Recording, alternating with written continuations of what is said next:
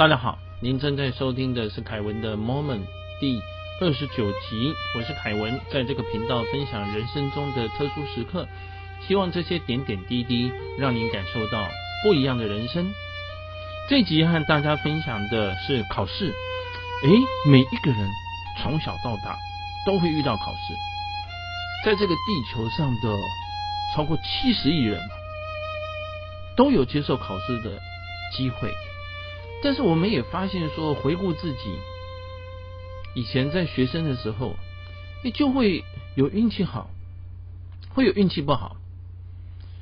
而有的人就是运气比较好，考运啊；有的人就是运气不好，运气好那当然很开心，这也是我们这一集要聊的故事。但是我后面要跟大家分享的是，如果运气一直不好，考运一直不好的话，该怎么办？好。接着呢，啊，我们就回到我们的这个故事来。一个瑜伽行者的自传，作者尤加南达，相信大家从前几集的话都了解。他很专心哦，在追求他的人生道理的部分，但是考试或在学校念书，他并没有把心思放在上面。也因此呢，其实他的家人，甚至是老师啊，基本上都很担心哈。随着时间的过去，总是要面临毕业考，好，要能够考得过才能毕业啊。但是呢，因为尤加南达他常常不要说念书了哈，他有时候连学校都没去，因为他跑到他老师的道场去了。所以从他的同学好到他学校的教授，都捏了一把冷汗。有一位教授甚至于这么说：“你都不做课本上的习题。”难怪你想偷懒，用直觉去通过考试。但是你如果不多用功，我看你考试不会过关。这是加尔各答大学全体教授的决定。那他念的塞兰坡学院的话，是加尔各答大学的一个学院。那印度的当时的大学是规定啊，学生在学士学位期末考中，如果有一个一科不及格，下学期要全部重修。哈。因为大家都知道说他没有把心思放在课堂上，所以有时候甚至于课堂哈也不会问他问题啦。助教也对他蛮好的，他们也了解到说期末考因为是笔试嘛，每个都要参加嘛哦，这跟课堂上叫你回不回答问题的话是两回事。这个尤加南达呢，可能就会从考生名单上面除名了哈。那他他在各科的话哦，基本上都会有人帮他补习。包括像是亲戚的小孩啦，让他考试低空飞过。重点是这次是期末考。好，那尤加南达呢，还是继续的每天早上九点钟、九点半哈，就骑脚踏车去看他的上司啊，还在宿舍的花园里面采花，好送给他的姑姑，就他的上司。那上司说：“哎，吃吃饭吧，哦，我吃午餐。”那他又很高兴的吃午餐。今天又没去上学，他跟他的上司，也就是圣尤蒂斯瓦尔在一起好几个钟头，听他讲跟智慧有关的东西，甚至于是在道场帮忙工作。就这样过了一天，然后又回到宿舍。有一天哈，到晚上的时候，他在穿鞋子准备要骑脚踏车啊回宿舍，上司就很忧愁的问他：“哎，你的文学士考试什么时候开始？”他说：“报告上司。”在五天就要考试了，老师说：“我希望你有准备。”尤加南达就呆了。他说：“老师，你知道整天跟你在一起，怎么可能应付得来那么难的考试？”老师有点生气了。你要应试，我们不能够让你的父亲或你的亲戚找到借口来埋怨我们到场的生活。你要去考试。并且尽你所能的答卷，尤加南达忍不住就哭了。他说：“我会去，但是我没有时间准备。我会把整个考卷都填满你教过的东西，因为他除了上次教的东西以外，学校老师教的他没注意嘛，哈。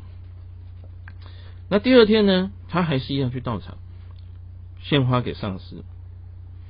然后上司就说呢，突然之间问他一个问题了。”那你的朋友罗麦斯他还跟你住在同一个寝室吗？他说是的。好，那老师就说了，他说跟他联络，上主会让他来帮你准备考试。尤加南达觉得有点丈热金刚摸不着头脑哈。他说，但是罗麦斯一向都很忙啊，他是班上的好学生，比同学呢多修了很多的科目啊。不过我会去做的。上司就说呢，罗麦斯会挪时间给你去吧。那就尤加南达就骑脚踏车回宿舍，然后进了住宿大楼的广场上，第一个遇到的人居然就是罗麦斯。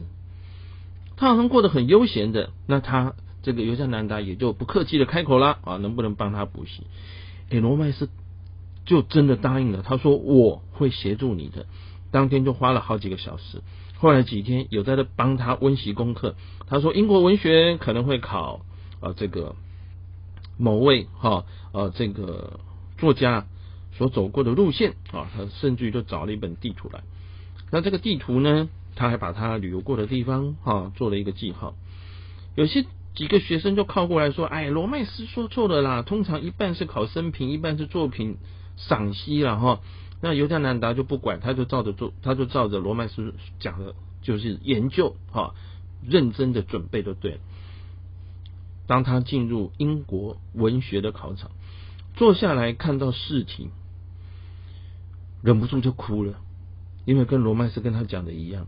哭到考卷都湿了，监考人员还跑过来问他说：“怎么办呢？”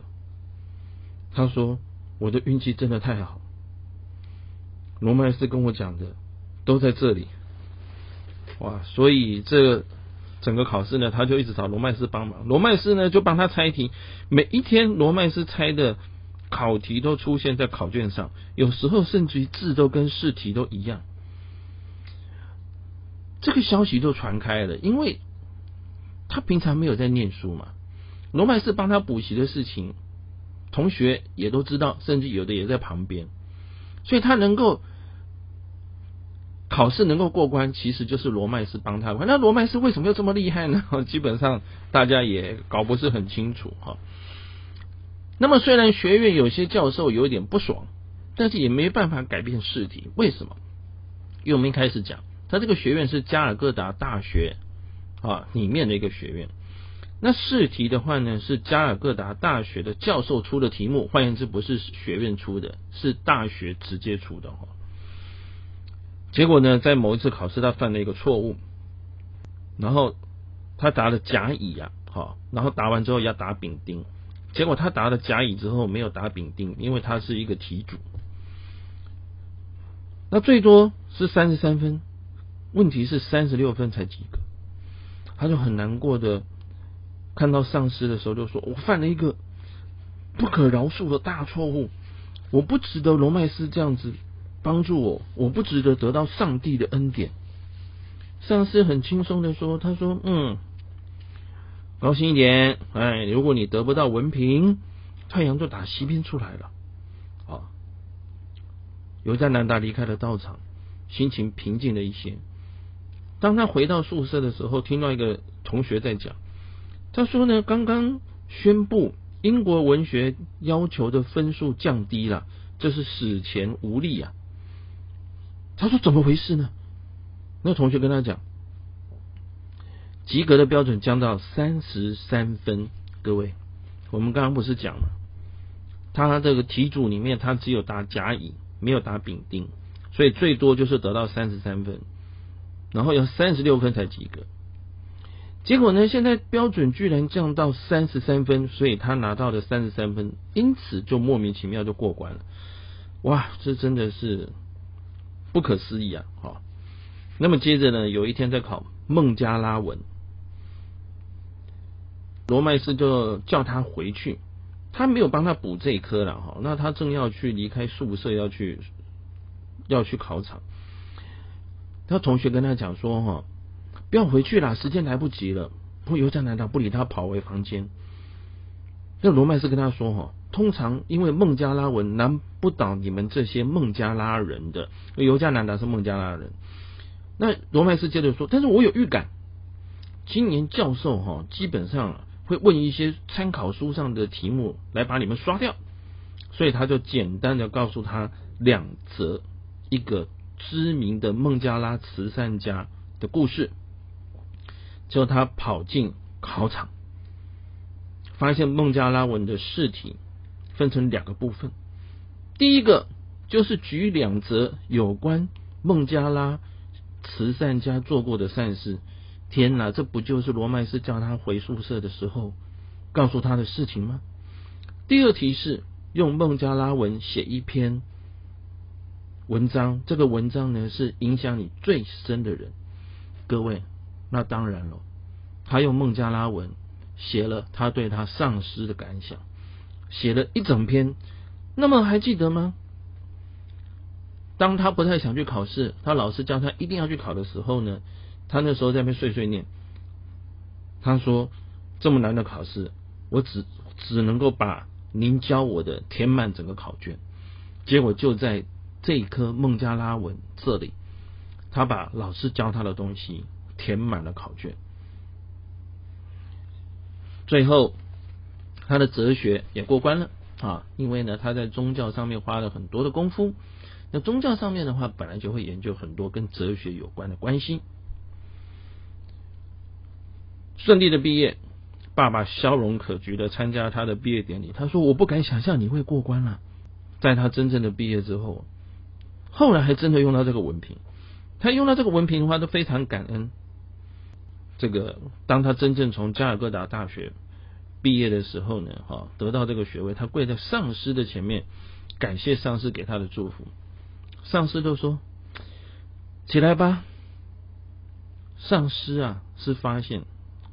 让你毕业，比让太阳从西边升起还要简单的多。所以上司啊也很希望啊，同时呢啊也很努力的祷告啊，那尤加南达就顺利的毕业了啊。没有认真上课的人啊，也没有好好念书的人，就这么意外的毕业。想起来，这就是我一开始跟大家聊的。从小到大，我们参加各种的考试。就是你会发现，说有人考运好，有人考运就不好。我有个朋友是这样子，就他毕业了之后啊，他想要去考公职啊，啊，公家的职位。结果呢，他准备的非常好，结果到考场的外面拉肚子，而且拉的非常严重，他只好放弃了那天的考试。第二年第二次的考试卷土重来。他准备的更充分，走到快要到考场的时候呢，看到旁边有一棵树，树上面的话呢，哈，有一坨东西，忍不住手贱了哈，就拿了一个石头啊，想要去把那个东西 K 下来，一丢一 K，汪！各位，那是一个虎头蜂的蜂窝。那这个朋友呢，被叮得满头包。送到医院急救，所以又没有办法参加考试。他想一想哦，好像没有这个运啊，也就放弃了哈。所以各位哈，有的时候人生很难讲，那你就是会运气好，就是会运气不好。以我自己来讲，印象中最深的一次是在高中联考。我在高中联考的时候呢，哈，英文的那一科。其实我我还蛮喜欢英文的，但是在考试的时候，我记得中间有一题让我觉得很左右两难，一直到钟声快响起的时候，我才写下了答案。出来的时候呢，我发现我那题写错了，除了那一题之外，我其他的全对。所以各位，我当时心里的懊悔啊，能够在台北市高中联考的英文。拿到满分，那应该是人生很得意的一件事情吧？结果我就错了一题，那就很难过。那么在高中联考考试成绩公布的那一天，正好跟我的英文老师联络，老师说：“陈颖，你真的让我很高兴，很骄傲。我教的学生教了好几个班，只有你和另外一位同学。”在这次的英文考试拿到一百分，我说老师没有嘞，我记得我某一题我写错了。他说我不知道你到底写错还是写对，但是我所收到的成绩，你的高中联考英文成绩就是一百分，哇，这个大概是我人生了考试里面最高兴的一次，运气最好的一次。嗯，但是人人家常常说，你到巅峰之后，你结果基本上就要下来了哈。那从此之后的考试的话，就一直没有很顺利，而且特别是在大学，因为我是念工科哈。但是我必须承认，我对于微积分、对于物理，完全是很没有概念、很没有想法的。就算有很厉害的同学教我也是一样。像我们刚刚提到的这个尤加南达，他有很厉害的同学会教他嘛？我当时也去拜托，也去请教了班上数学很好的同学，但是他们教了我懂，进去考试就不懂，那就没办法。但是很奇怪，因为我从年轻的时候其实就蛮喜欢投资，在学生的时候就开始做股票，虽然没什么钱，那以前打工的钱，然后平常再把这个一些压岁钱存起来，从零股开始买卖零股，有一些心得。毕业的时候呢，呃，父亲给我一小笔的钱，让我有一个能够买到整张股票的机会。这是一个很难得的经验，但是股票的书里面当然也有很多跟数学有关、跟会计有关的。我跟各位报告，虽然我对数学完全是没有办法，但是不晓得为什么跟股票有关的东西，我就是会想要去了解，就是想想要去研究，而且还能够把它研究通。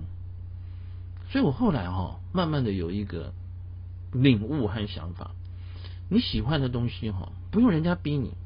你也会去念，而且你可以去念得很好，也会念出一番的心得出来。但是你不喜欢的东西，你不擅长的东西，人家怎么逼你？名师最厉害的高手来教你的话，那还是没有办法，你还是没有办法比得上普通的一个同学。这也就是说，我们其实顺着天性去了解自己的。喜欢的东西、专长的东西在哪里的话，我们就能够达到事半功倍。如果因为别人的眼光，或者是因为长辈的要求而去看勉强自己去做自己不喜欢、不擅长的东西，各位那就事倍功半了。希望这样子的心得能够给我们各位的朋友当做参考。